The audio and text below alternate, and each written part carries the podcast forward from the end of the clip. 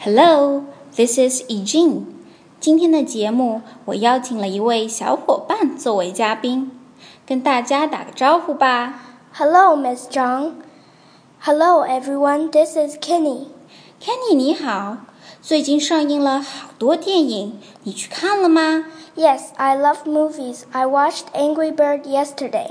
哦，你昨天去看了《愤怒的小鸟》The Angry Bird Movie. How is it?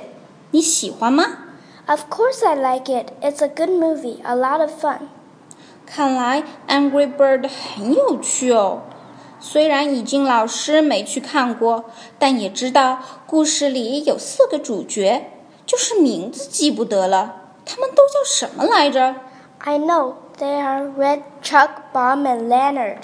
啊，没错，Red 大红，Chuck 飞镖，Bomb 炸弹，还有 Leonard 那只绿色的猪。那么四个人物里，你最喜欢哪个呢？Which one is your favorite character? I like Red. He is a hero. You know, he is brave and smart. He and his friends destroyed the piggy world. 我喜欢大红，他很勇敢又很聪明。他带领小鸟们打败了猪猪岛。 Oh, I see. 我明白你为什么喜欢 red 了。正在收听节目的小朋友们，你们看过 the Angry Bird movie 吗？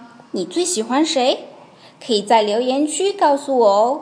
今天的节目就到这儿啦，thank you，kenny。my pleasure，see you again。小朋友们，再见，bye。